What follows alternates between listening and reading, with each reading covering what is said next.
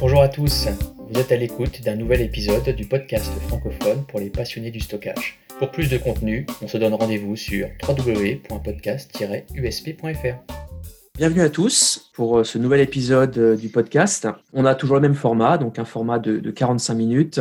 Euh, je sais, je le dis à chaque semaine, c'est challenging, mais c'est toujours un, très bon défi. On a des intervenants qui sont toujours de qualité et qui nous permettent de, relever, en tout cas, dans voilà, du meilleur que l'on peut, ce, défi de 45 minutes pour évoquer un sujet à chaque fois que j'énoncerai juste après. Et encore aujourd'hui, vous allez voir un sujet extrêmement vaste. Aujourd'hui, on a, on a la chance d'accueillir avec nous trois personnes d'horizons euh, vraiment différents, mais qui, je pense, au final, euh, cela va nous apporter vraiment des discussions intéressantes euh, au vu du sujet. J'ai la chance d'accueillir aujourd'hui donc Fabrice Collat, système ingénieur pour Nutanix basé en France. Salut Fabrice.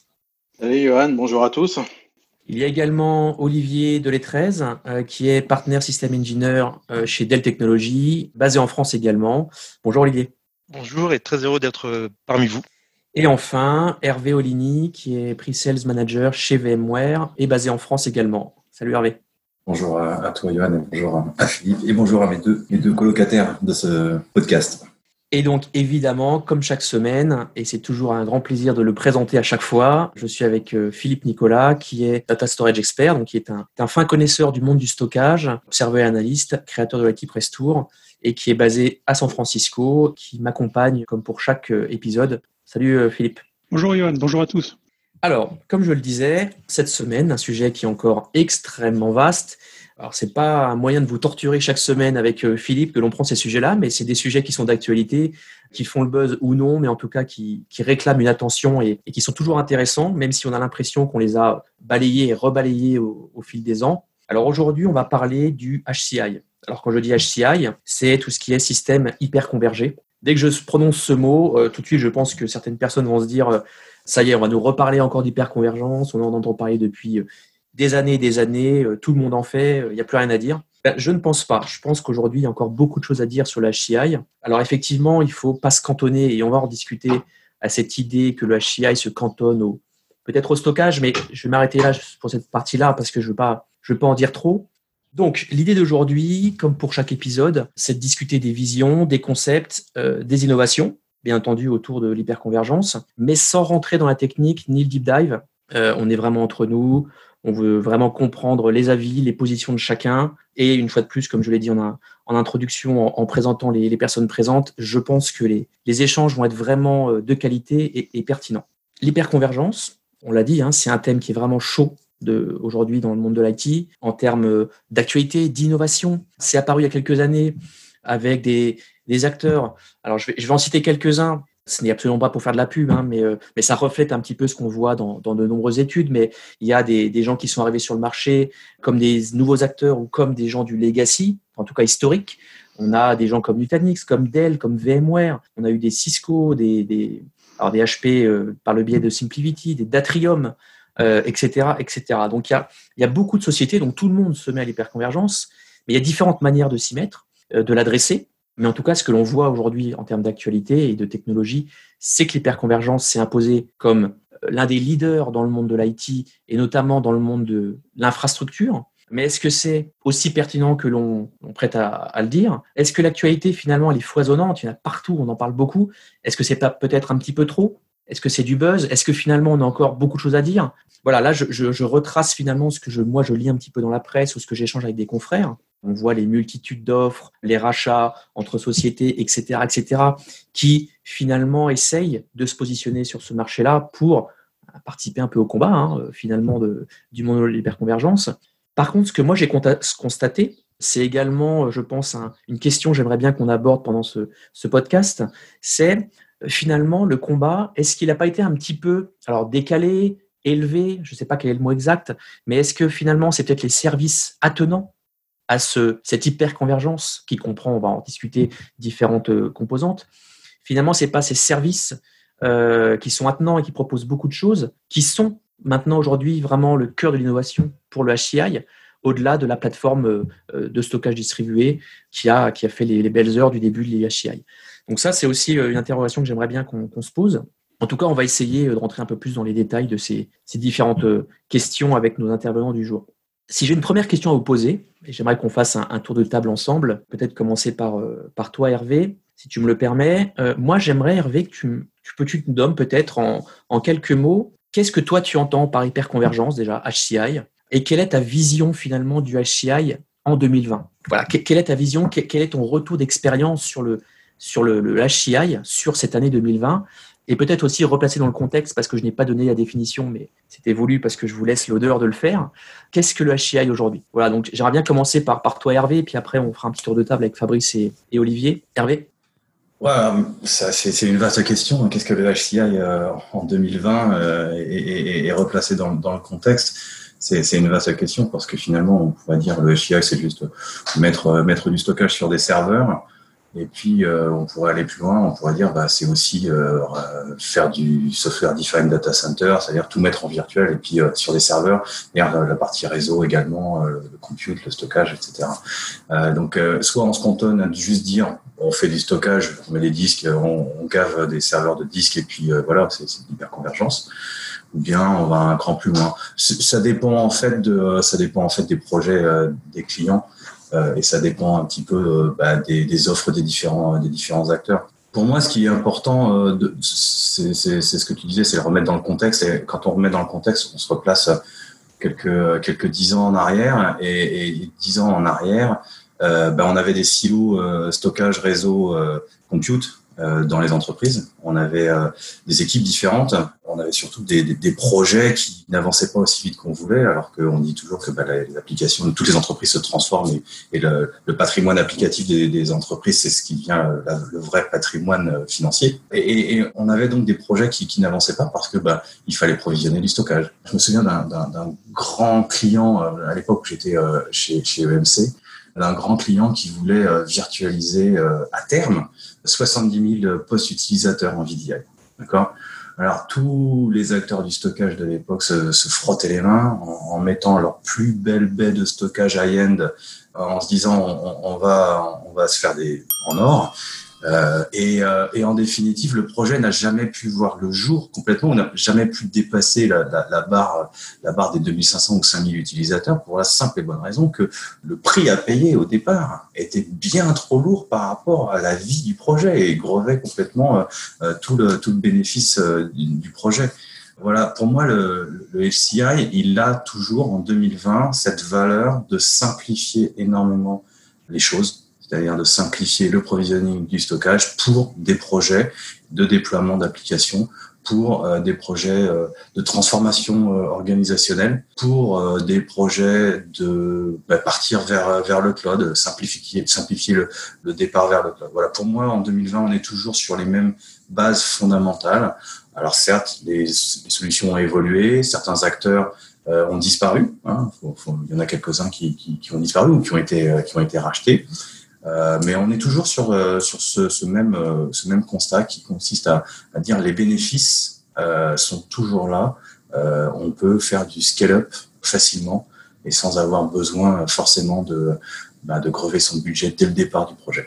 Fabrice, Olivier, veut prolonger un petit peu ce que, ce qu'a dit Hervé sur, sur sa vision du HCI euh, oui, Olivier, je veux bien euh, compléter ce que disait euh, Hervé. Moi, la, la vision que j'en ai, c'est que clairement, euh, le HCI aujourd'hui, on est arrivé à, à, maturité. Il y a eu, il y a quelques années, et je citerai l'exemple d'Evoreil, euh, d'Evorail de l'initiative de VMware qui était disponible chez plusieurs constructeurs. Ça n'a pas été un succès, donc il y a eu, voilà, comme tout projet, avant que ça réussisse, il faut parfois mettre le, le, le, genou à terre. Donc il y a eu des, tentatives qui ont échoué, mais aujourd'hui, je ne peux pas m'empêcher de faire le lien entre l'HCI et le cloud. Pendant longtemps, on a considéré dans l'entreprise que euh, le fait d'avoir la virtualisation, de la consolidation, euh, il y a eu un peu d'abus de langage et on a trop facilement employé le terme de cloud privé pour parler d'une infrastructure qui était tout simplement euh, consolidée, virtualisée. Par contre, aujourd'hui, avec l'HCI, je trouve qu'il y a une part de l'ADN du cloud et notamment euh, tout ce qui tourne autour de l'automatisation, tout ce qui tourne autour de la scalabilité. Aujourd'hui, c'est des, des choses, des promesses euh, faites par le, le HCI. Hein. Aujourd'hui, une des caractéristiques de l'HCI, c'est justement de pouvoir euh, scaler donc euh, à la hausse, mais aussi de pouvoir se décommissionner facilement et donc de s'adapter aux besoins euh, de, de, de, de, puissance. Et puis tous les outils aujourd'hui qu'on retrouve autour de l'HCI pour automatiser l'administration, l'exploitation. Donc c'est des choses qu'on retrouve dans le cloud. Et on voit aussi que certains acteurs aujourd'hui dans le monde de l'HCI vont dans des directions qui se retrouvent, on va dire, par rapport au cloud, ne serait-ce que le fait de pouvoir trouver des marketplaces, donc des marketplaces applicatives, database as a service ou ce genre de choses, ou alors des, des, services d'infrastructure. Donc euh, cette, notion de marketplace que l'on retrouve dans le cloud public et que l'on peut retrouver aujourd'hui dans les solutions de, de HCI, c'est voilà, je, je, je, fais le lien entre le cloud et l'HCI et effectivement le HCI, c'est vraiment véritablement pour moi ce qui va faciliter la vraie mise en œuvre d'un vrai cloud privé avec tous les sens du terme, c'est-à-dire les cinq caractéristiques du, que définit euh, le NSIT. Et même aujourd'hui, certains acteurs, euh, pour ne pas dire tous les acteurs de l'IT, euh, fournissent des, des, capacités de financement de façon à pouvoir même répondre à cette, à cette caractéristique qui est le, le paiement à l'usage. Donc là, il y a vraiment pour moi un lien très fort entre le cloud et, et le HCI. Fabrice, si tu veux prolonger pour reprendre ce qu'ont dit euh, Hervé et, Olivier, le, concept du HCI, euh, c'était c'était d'innover, de, de, de, répondre aux, aux, besoins du cloud euh, dans les entreprises et de construire, comme disait Olivier, leur, leur cloud privé. Mais c'était aussi une manière de répondre très rapidement, comme l'a dit Hervé tout à l'heure, de répondre aux besoins, aux besoins du marché.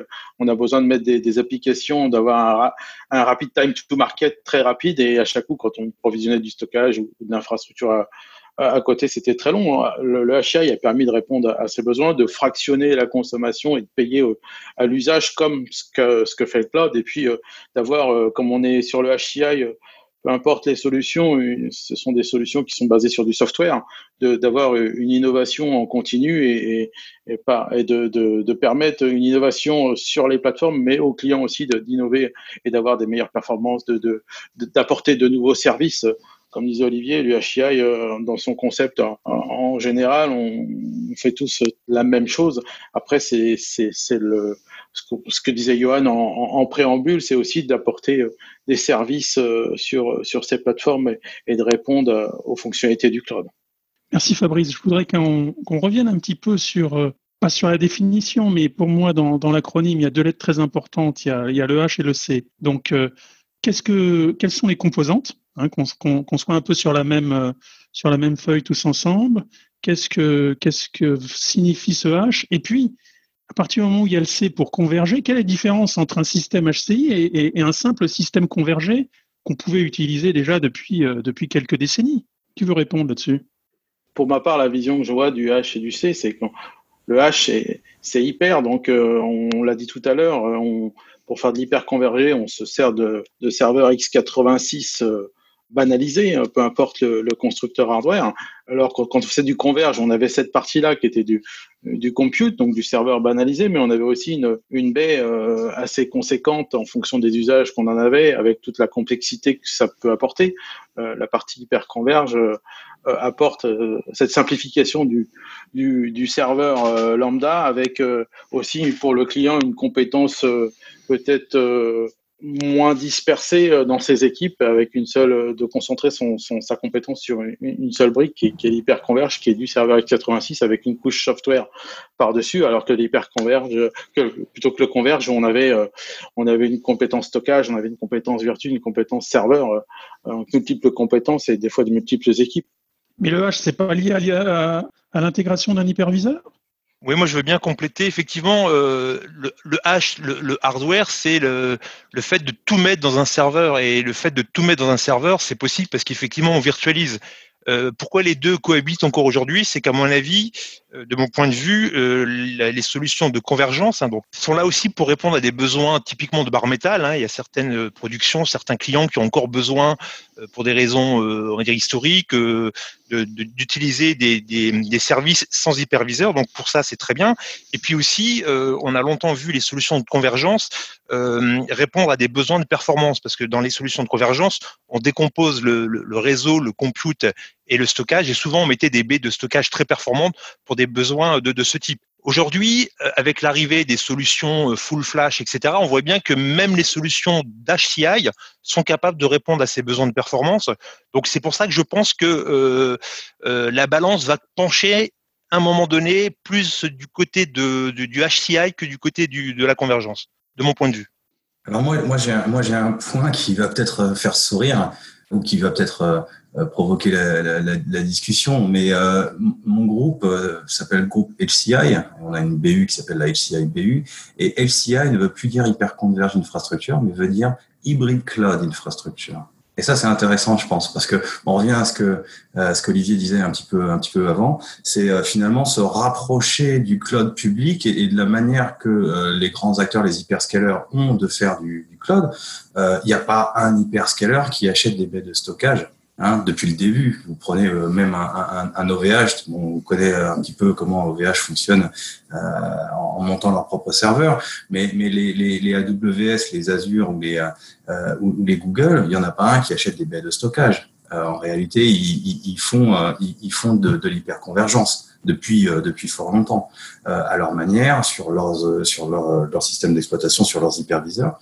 Et, finalement, mon groupe s'appelle désormais euh, euh Hybrid Cloud Infrastructure parce que ben, on est capable de positionner euh, ces mêmes infrastructures hyper convergées, que ce soit on-premise et off-premise. Donc le H et le C ne veulent plus dire la même chose tout à fait.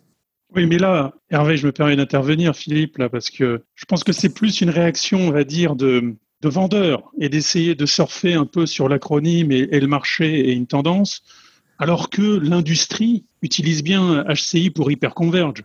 Oui, j'en conviens, j'en conviens, mais, je, je, vais, je, rajouter que finalement, euh, est-ce que le, la vague de l'hyperconverge n'est pas déjà derrière nous?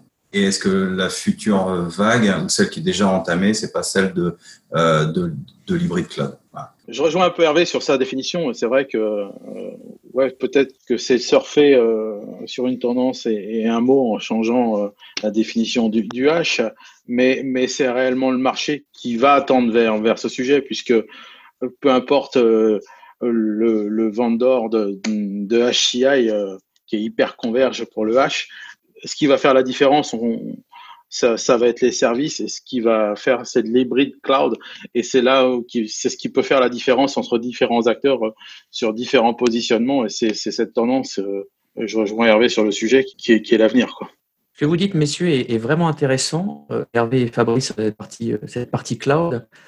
Effectivement, je suis d'accord. Je pense qu'on pourrait y passer tout un sujet. Maintenant, on va peut-être y revenir un petit peu après, mais j'aimerais rebondir sur le, la première partie de vos réponses et vous poser une petite question un peu, un provocante. Aujourd'hui, on entend finalement euh, un discours des acteurs du SAN, hein, les acteurs, euh, les grands noms qui font du stockage, hein, euh, et qui nous disent oui, mais décorréler le stockage du compute, finalement ne pas faire d'hyperconvergence, est bien plus efficace et optimisé, que ce soit d'un point de vue financier, technique, etc., etc., tout ce qu'on tout ce qu'on veut.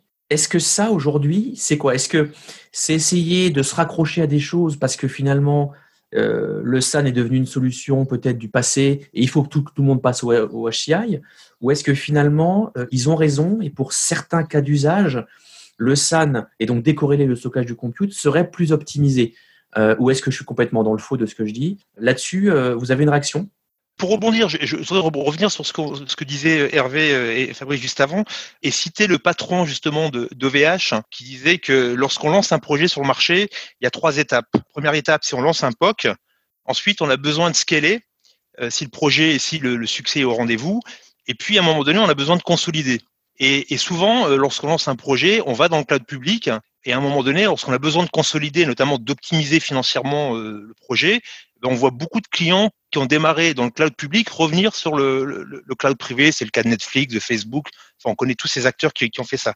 Et ça, c'est possible parce qu'effectivement, euh, il y a de la virtualisation et c'est facile de pouvoir à un moment donné déplacer des workloads d'un environnement vers un autre, que ce soit du on-premise ou du off-premise. Donc la, virtualisation est importante et le fait aussi que l'on puisse typiquement, euh, pour répondre à ta question, euh, faire tourner par exemple des, des, services de stockage dans le cloud parce que justement il y a du software defined storage et de pouvoir faciliter, on va dire, euh, cette interopérabilité entre les, environnements test and dev et les environnements de production. Tout ça, je pense que c'est possible parce que derrière il y a de l'hyperconvergence et derrière l'hyperconvergence, il y a de la, de la virtualisation. Euh. Alors après, moi, je peux peut-être continuer un petit peu. Est-ce qu'on a encore besoin de, de SAN C'était la question. Enfin, si j'entends bien ce que tu, posais comme question, euh, Johan. C'est une bonne question. Est-ce qu'on a encore besoin de ça? Est-ce qu'il y a encore des workloads qui pourraient pas tourner en, en LCI euh, Est-ce que, euh, ouais, je pense qu'il y, a des workloads, euh, des workloads dans le multimédia par exemple, tout ce qui est tout ce qui est hébergement de, de, de, de, data pour des pour des caméras de surveillance par exemple, c'est des choses qui, qui nécessitent des, des, des, baies de stockage particulières. Après, est-ce que on a encore besoin du SAN dans le sens network, storage area network, ou est-ce qu'on a encore besoin de baies de stockage, pas forcément pas forcément des baies des baies SAN je dirais les, les réseaux euh, IP euh, Ethernet euh, de, des data centers sont maintenant extrêmement extrêmement rapides, extrêmement résilients également. Est-ce qu'on a encore besoin d'avoir des fabriques de, pour le pour les SAN? Moi, c'est une question que je me pose. Voilà. Donc moi, ma réponse c'est on a encore besoin pour certains workloads de baies de stockage. Voilà, certains workloads qui nécessitent X ou Y data services mais est-ce qu'on a pour autant encore besoin d'un réseau dédié pour ça? Je suis pas sûr. Ce qui est sûr, c'est qu'avec les environnements x86, euh, la puissance des processeurs euh, Intel ou AMD et puis la puissance des disques flash et SSD fait qu'aujourd'hui, n'importe quel serveur est quasiment capable de faire ce que faisaient des B euh, haute performance. Et je pense que aujourd'hui, ce qui peut encore peut-être nécessiter des B, on va dire dites traditionnelles, c'est peut-être des, des environnements euh, un peu plus propriétaires, mais dès qu'on commence à rentrer dans des environnements très standards, donc x86, euh, c'est sûr qu'aujourd'hui, un serveur euh, peut quasiment assurer tous les services. C'est clair que je pense que le SAN, le SAN a encore une vie pour des environnements, comme le disait Olivier, sur les environnements du type mainframe ou, de monde open qui sont assez propriétaires. Mais sur les environnements x86, tout usage, euh, un serveur x86 euh, rempli de disques euh, va fournir le service pour une plateforme x86. Le monde mainframe et le monde open, le SAN a encore, je pense, un, peu de temps de vie encore. Malgré qu'on découvre que le monde, le monde mainframe, on commence à le porter sur du x86. Donc, mais d'ici à ce qu'il disparaisse totalement, je pense qu'il va se passer un petit peu de temps. Ah, je voudrais rebondir sur, euh, sur la partie SAN, parce qu'il y a toute une partie quand même du, du marché que vous oubliez, euh, volontairement ou pas, et ça a été l'objet d'un des, d'un des épisodes précédents, c'est euh, toute la partie NVMe et NVMe over fabric. On n'est plus sur les, les SAN un peu historiques d'il y a 15, 20, 25 ans. là. Donc aujourd'hui, NVMe over fabric, c'est, je dirais pas la, le nouveau SAN, mais en tout cas une nouvelle dimension qui permet peut-être donc cette nouvelle vie euh, au réseau de stockage et d'offrir, on va dire, une capacité de d'évolution à la fois sur euh, des volumes importants et à la fois sur des débits très importants, voire une disponibilité très importante. On entend parler de d'infrastructures euh, composables pour euh, composer, décomposer, recomposer, là, comme on dit bien, euh, voire d'architecture désagrégée. Vous parliez de cloud avec les grands acteurs, c'est bien ce qu'ils font. Ils sont bien sur la considération d'éléments d'éléments élémentaires découper ou pas, et de pouvoir dynamiquement l'allouer, le réserver, constituer euh, des machines et ou du stockage virtuel pour une tâche bien particulière et de relâcher juste après. Donc on est sur une dimension après, et ça c'est bien possible grâce notamment euh, à NVMe over Fabric. Je peux me permettre de répondre, euh, Philippe, c'est intéressant et, je, te, rejoins, mais si on regarde un petit peu, est-ce que le NVMe over Fabric ne serait pas la seule innovation qu'on ait eue dans le domaine du SAN depuis 10 ans? Je, pose la question. Oui, oui, oui, non. le, SAN, le, SAN, était en train de, lentement, euh, je dirais, euh, euh, vivoter. voilà. Mm-hmm. du coup, le FCI est venu titiller un petit peu le SAN, je pense. il y a eu des parts de marché qui se sont transférées. Et, et, je pense que le NVMe over Fabric est une réponse qu'il va falloir surveiller dans les années à venir pour voir si euh, ils arrivent, euh, enfin les, les, différents acteurs sur le marché arrivent à prendre des parts ou à reprendre des parts plus importantes au, au HCI.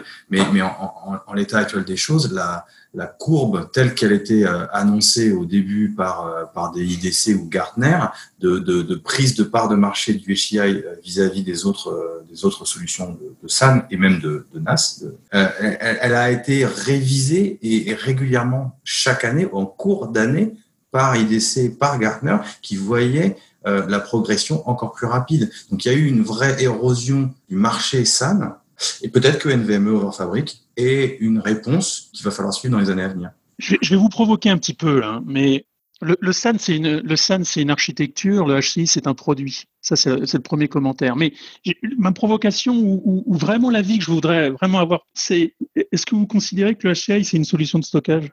Non. non, Moi, c'est clair. non, c'est pas une solution de stockage. Pour moi, le, le, le HCI, c'est pas une solution de stockage. Ah, absolument pas. C'est pas l'objectif.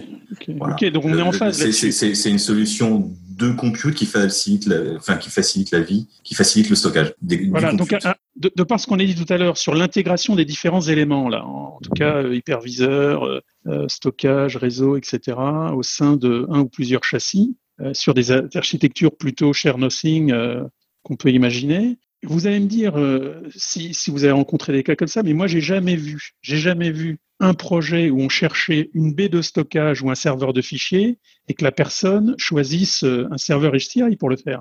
Maintenant, il y a des solutions de serveurs de fichiers ou de baies de stockage qui embarquent un hyperviseur et que pour certaines, même récentes, peuvent même faire tourner des applications euh, en leur sein. Mais on est bien d'accord là-dessus. Je ne vais pas prendre, je vais pas remplacer un serveur de fichiers par euh, une solution SCI. Pour ma part, si, il y a des solutions de, de HCI euh, qui fournissent du service de fichiers qui ne font que qui ne peuvent faire si on veut que ça. Il y a plein d'acteurs sur le marché qui font euh, qui font du NAS euh, en mode en mode HCI et dont le job c'est de fournir de la partie de la partie CIFS NFS en mode en mode HCI. Donc on pourrait fournir ce service sur une plateforme HCI comme on peut fournir du stockage SAN iSCSI sur certaines plateformes euh, un, un, serveur bar métal. je dirais pas qu'on répondrait que, que, la solution euh, serait équivalente à une pure base SAN pour différents usages, mais elle peut fournir des, du stockage SAN à, à, à, une, à, un serveur bar métal pour, pour des besoins. Ça ne remplacera pas en, tant que tel une bête de stockage pour, pour certains usages, mais ça peut, ça peut fournir du, du stockage SAN, même une plateforme hyper convergée. Ton avis, Olivier, là-dessus? Ouais, Pour moi, c'est essentiellement euh, le, le, cycle de renouvellement du, du matériel qui, qui, va donner plus de sens à, à, à l'hyperconvergence. Je m'explique. Euh, un client qui doit remplacer en même temps ses serveurs parce qu'ils arrivent en fin de vie et en même temps son stockage, bah, c'est beaucoup plus pertinent à ce moment-là de, de, considérer de la CI qu'un client qui vient d'acheter des serveurs récemment et que sa baie elle a 5 ans et qui doit la, changer. Donc euh, quand l'alignement des planètes fait que euh, on doit renouveler toute une partie de son infrastructure au même moment, bah, ça vaut plus le coup de considérer l'hyperconvergence qu'on va pouvoir bénéficier de beaucoup plus d'avantages. On l'a vu, hein, l'automatisation, la, simplicité, de, mise à jour, etc. Donc je pense qu'il y a aussi cet aspect-là, c'est-à-dire euh, le, le, cycle de renouvellement des infrastructures, des investissements chez les clients. Il y a une chose que je voulais rajouter aussi, et, et si vous me permettez, c'est en fait chez les clients, à l'heure actuelle, c'est les métiers euh, et les projets applicatifs qui drivent davantage les choix qu'auparavant. Euh, je ne sais pas si c'est le constat que font mes, deux collègues, euh, mais auparavant, on avait des équipes stockage qui renouvelaient les, leurs serveurs de fichiers, qui renouvelaient leur, stockage euh, high-end. Ils continuent à le faire, mais ils continuent finalement à le faire de la même manière qu'auparavant. Tous les nouveaux projets désormais sont davantage porté par des équipes cloud, un, peu intégrées avec du stockage du réseau, du, du, du serveur, de la Virtu, etc. Euh, ou bien, euh, ou bien carrément directement des, des, des, des équipes de, de, DevOps qui vont euh, finalement euh, aller euh, aller au plus simple, ne sachant pas finalement si combien ils vont produire de data, ils savent pas trop s'engager sur des volumes. Et c'est là où le où le HCI va, bien répondre à, leurs besoins et bien mieux qu'une baie de stockage. Merci, euh, merci Hervé. Alors effectivement, euh, parler, introduire la partie SAN euh, au sein de ce débat HCI, je pense que ça, voilà, ça, ça, ça ravit pas mal de choses, donc c'est très intéressant. Moi, j'aimerais passer à une, question qui fait un petit peu suite hein, quand même à, tout ce qu'on vient de discuter autour de la comparaison avec le SAN. C'est le full flash. Le full flash, pourquoi je dis le full flash? Parce qu'aujourd'hui, on le voit dans le monde du, stockage euh, dit euh, legacy, en tout cas des baies de stockage. Pour euh, la majorité, quasiment, c'est aujourd'hui du full flash dans l'ensemble des projets, l'ensemble des workloads, pour plein de raisons différentes. Hein. On en avait discuté lors d'un précédent épisode. Pourquoi? Pourquoi dans le HCI, aujourd'hui, le full flash a un petit peu de mal à s'imposer? Pourquoi est-ce que le tiering, donc finalement utilisé pour la plupart des acteurs aujourd'hui, c'est comme ça, sauf cas, cas exceptionnel, c'est qu'on a toujours un phénomène de tiering entre du, du SSD et puis du disque mécanique. Pourquoi est-ce qu'aujourd'hui on utilise toujours cette partie hybridation dans le HCI, dans la majorité des cas, plutôt que le full flash, qui aujourd'hui est le standard dans le monde du, SAN, en tout cas, voilà, de, la baie de stockage. Là-dessus, j'aimerais juste vos réactions, euh, euh, Fabrice.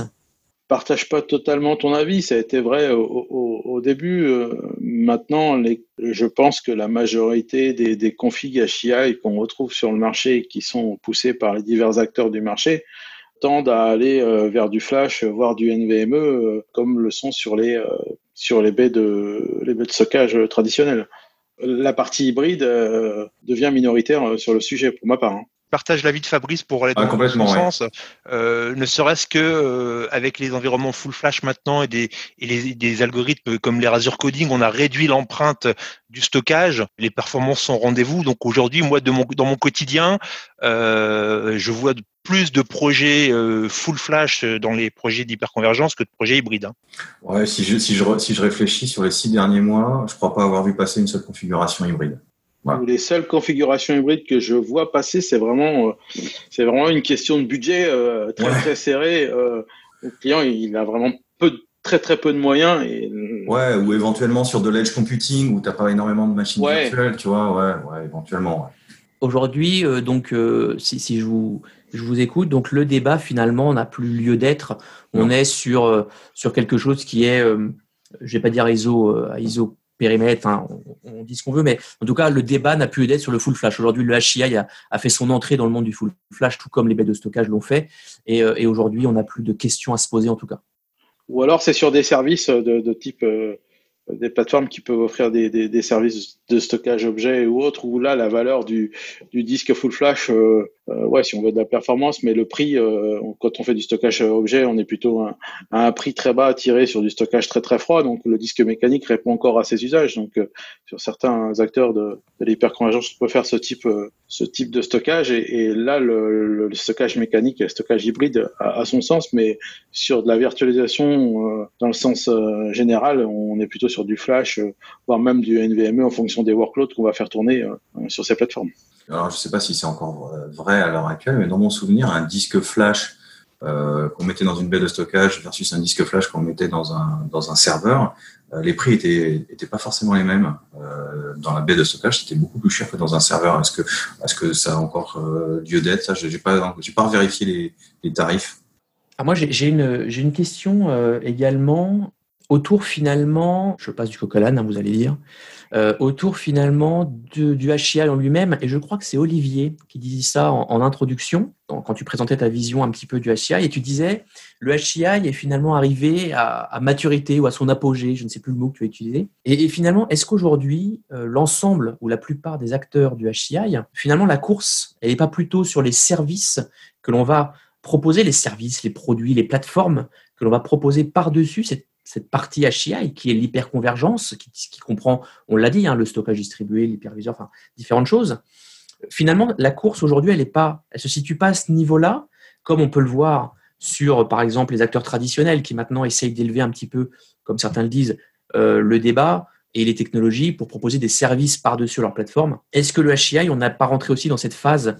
Je, je ne mets pas le côté finalement, la partie corps de mon produit, euh, je l'améliore, mais en tout cas, j'essaye de proposer de nouveaux services pour, euh, voilà, pour proposer de la valeur ajoutée, en tout cas, à ma plateforme. Là-dessus, Hervé, toi, tu, tu, vois ce que je veux dire? Oui, je vois ce que tu veux dire. Alors, c'est vrai que nous, on fait, le, on, fait ce, ce, ce move-là, euh, enfin, je le vois, ce move-là, effectivement, de rajouter des, services. Et, on va davantage sur bah, le rajout de services de, de, réseau, le rajout de services pour les cloud native apps, pour Kubernetes, avec voilà, avec la, la, la, prise en compte, euh, la prise en compte des containers. Je vois aussi euh, le besoin de gestion du cycle de vie des plateformes, puisque finalement, une baie de stockage, tu vas la mettre à jour dans son entièreté. Euh, bah, si tu dois mettre à jour un grand nombre de serveurs dans un cluster HCI, euh, bah, finalement, il faut que tu aies, une, une, gestion de ton cycle de vie qui soit, qui soit suffisamment robuste. Euh, et qui prennent en compte euh, tous les aspects de, ton, de ton cluster, que ce soit les aspects matériels, que ce soit les aspects BIOS, firmware, logiciel, etc. Donc, nous, on est en train d'aller davantage vers, du, voilà, vers de la prise en compte de tout ça. Je ne vais pas nommer de, de, de solutions parce que parce qu'on n'est pas là pour ça. Mais, mais voilà, je vois, je vois, je vois, je suis d'accord, je, je te rejoins là-dessus. Ouais, il y a davantage de services. La maturité est là en termes de performance, en termes de disponibilité. Et du coup, effectivement, on rajoute, euh, on rajoute des choses à, cette, euh, à, ces plateformes qui sont matures. Je rejoins Hervé, moi, sur ce point on essaie d'apporter des services complémentaires à, à, ce qu'était l'hyperconvergence et, et d'avoir euh, d'apporter un service en plus euh, aux clients qui font le choix d'IHI sur une même plateforme euh, pour éviter de reconstruire des silos tels qu'on pouvait l'avoir euh, qu'on pouvait rencontrer il y a quelques années en arrière en fonction des usages que l'on fait. Et donc c'est d'offrir des services de, de containerisation de, de, de, services de fichiers de, stockage objets de divers et variés pour, faciliter euh, le quotidien des, clients. Fabrice, euh, justement, je rebondis sur ce que tu viens de dire. Tu parlais de containers. Alors, hyperconvergence HCI, c'était, on va dire, au moins historiquement associé à des hyperviseurs. Et depuis quelques années, on voit quand même une, forte poussée de tout ce qui est approche euh, par containerisation. Alors, quel est votre avis là-dessus? Quel, quel est le rôle du container dans une solution HCI Olivier, oui? Oui, je veux bien, euh, je veux bien essayer de tenter de répondre à cette question.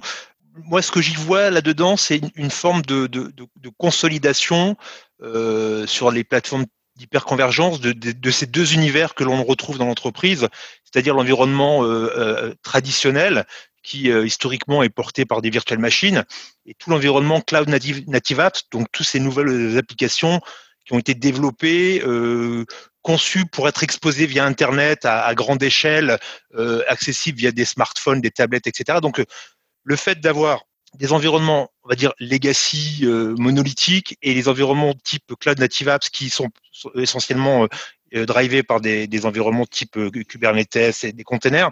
Et le fait de pouvoir faire cohabiter ces deux environnements, ces deux, euh, on va dire, approches métiers presque, hein, sur la même plateforme, eh ben, je trouve ça euh, assez, euh, assez intéressant. Je pense que ça va dans le sens de l'histoire, en fait.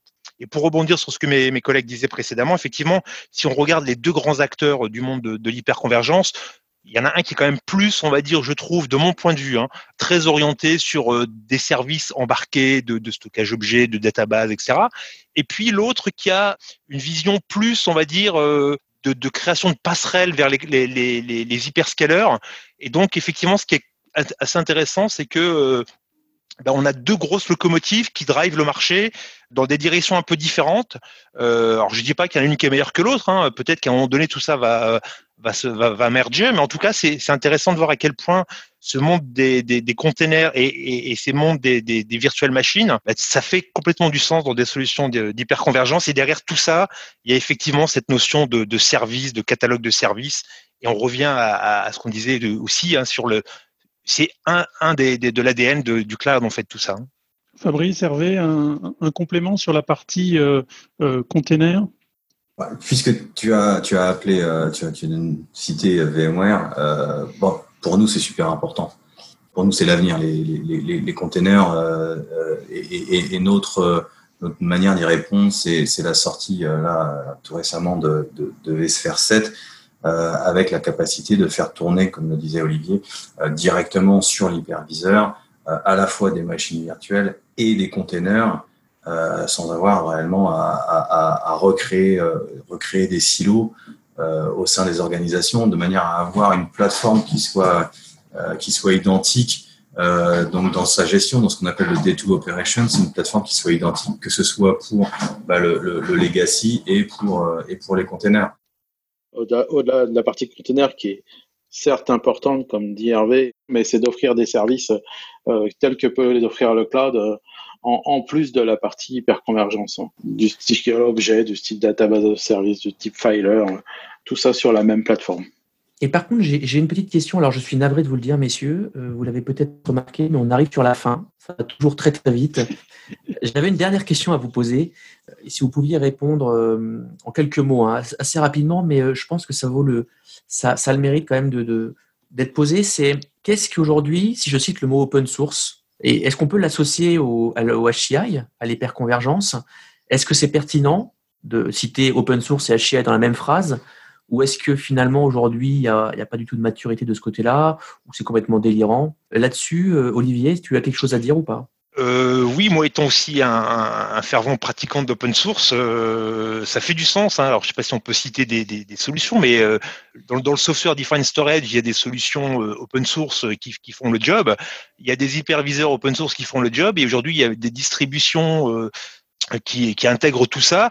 Alors on va retrouver ça euh, beaucoup dans le monde des, universités que j'ai beaucoup pratiqué euh, parce qu'ils sont très euh, férus d'open source. Donc euh, effectivement, l'hyperconvergence et l'open source, c'est c'est pas un mythe, hein, c'est une réalité.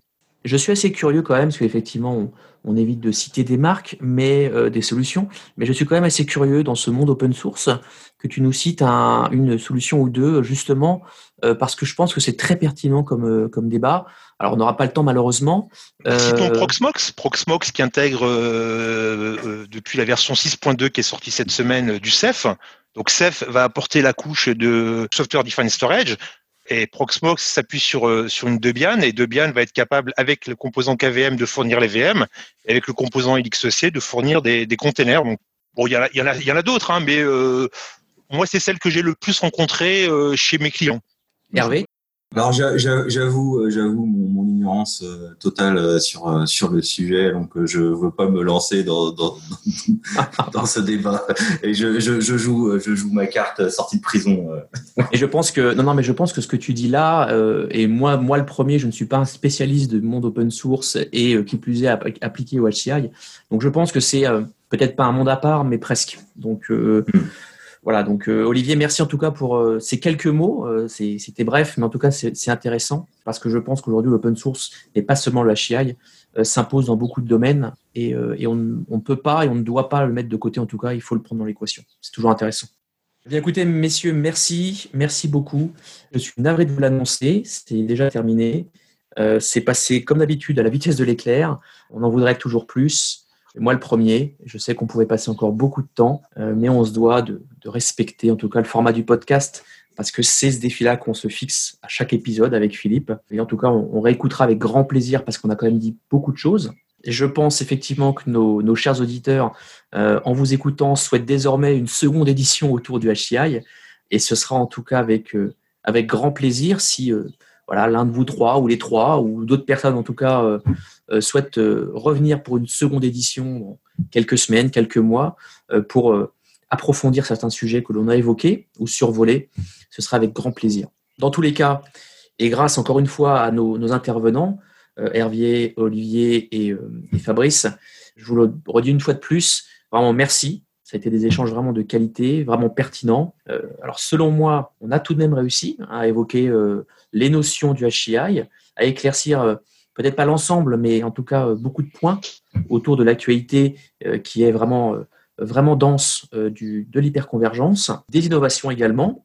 Et on s'est même permis un petit peu quelques écarts en citant des, en citant des noms de, solutions et d'acteurs, mais, mais je pense que c'était intéressant et c'était fait avec beaucoup d'objectivité.